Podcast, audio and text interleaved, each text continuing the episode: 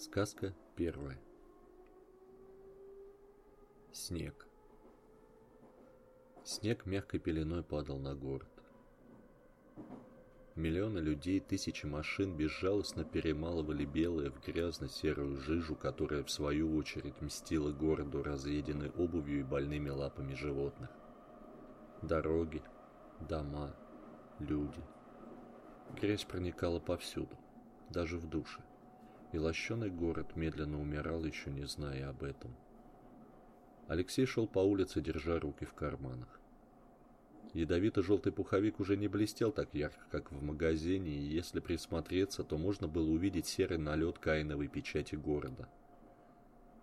Мягко разошлись дверцы турникета, пропуская в ненасытное, пропахшее потом нутро метрополитена, и тут же последовал удар локтем в бок, как само собой разумеющийся – Зажатым в толпе Алексея выбросило на платформу. Поезда шли один за одним, заглатывая в себя нескончаемый поток людей. У открытых дверей возникала давка, слышался мат, иногда глухие удары. Не торопясь, Алексей подошел к краю платформы. Стоящая рядом бабка злобно зыркнула. Вас тут не стояло. Из тоннеля показался поезд.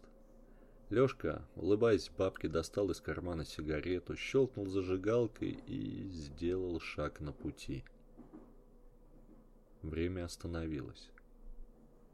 Замерли люди. Замер поезд. Тишина накрыла зал, словно кто-то одним щелчком выключил звук. «Ты кури, кури!» В тишине голос был подобен грому.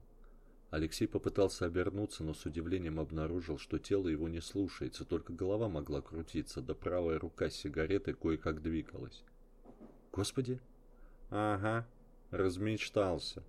Будет он по всяким пустякам спускаться, если ты и так к нему сейчас попадешь».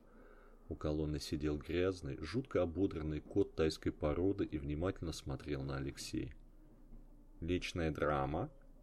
А тебе какое дело?» «Да, в общем-то, никакого». Кот, встав лениво, потянулся и направился к пожилой женщине, стоявшей недалеко от Алексея. «Ты кури, кури!»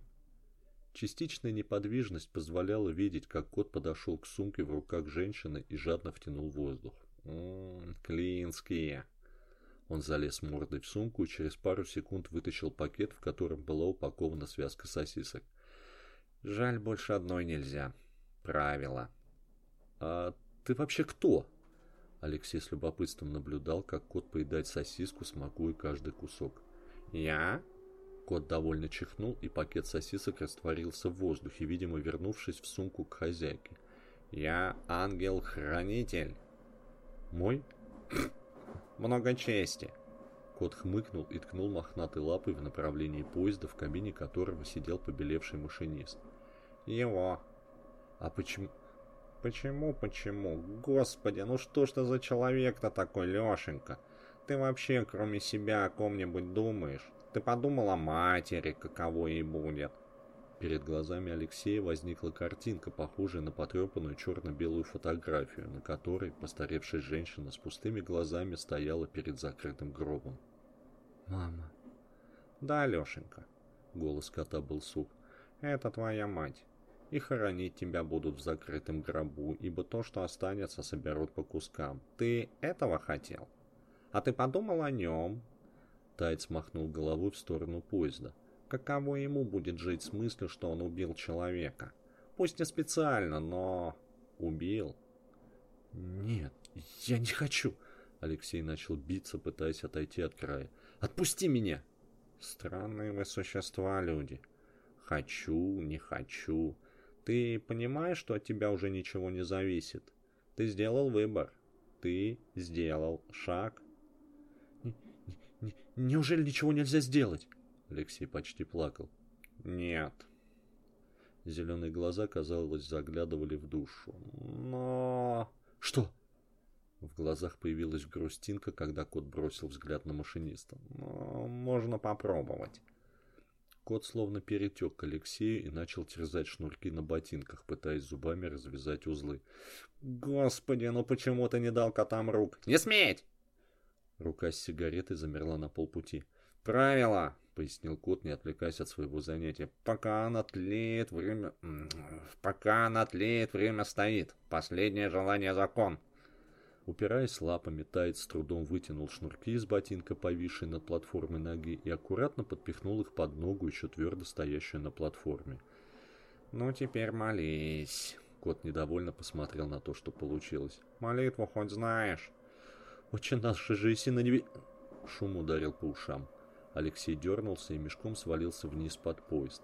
Истошно завизжала та самая женщина с сосисками в сумке. Со скрежетом состав замер. Люди с неистовым любопытством смотрели на пути, перешептываясь. Задние напирали, пытаясь пробраться ближе к краю. Кот незаметно выскользнул из толчи и привалился к колонне. «Ну что, сволочь, обломал мне малину!» Тайц взлетел вверх, удерживаемый за шкирку темноволосым человеком.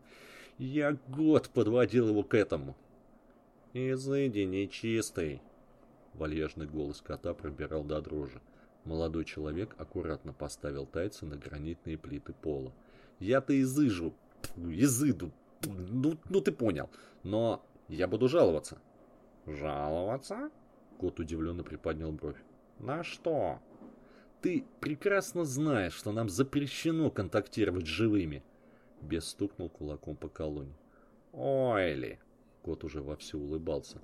«Ты же знаешь, что правила нарушить невозможно. Или тебе зачитать параграф, где описана данная ситуация?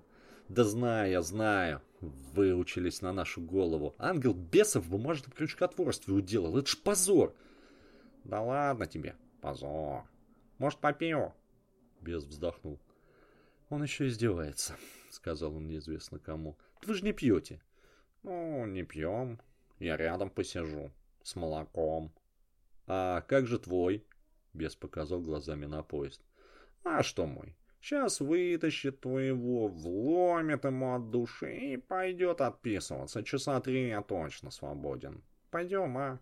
Бес обреченно вздохнул и незаметно исчез, оставив чуть ощутимый запах серы.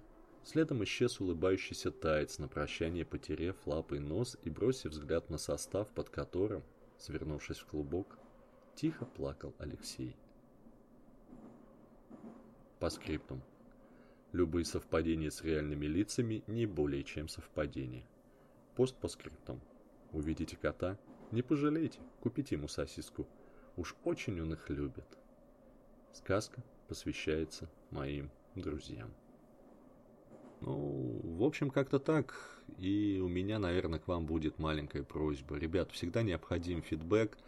Поэтому, если вам понравилось, если вы хотите, чтобы я продолжал читать сказки, то либо на YouTube, либо у меня в ЖЖ по адресу русскими буквами metro.gg.rf Просто оставьте комментарий вот к этой записи, где лежит эта вот аудиозапись сказки, чтобы я знал, что вам понравилось, что... Ну, что все замечательно. В общем, с вами был Макс Рублев, Митроэльф. Спасибо.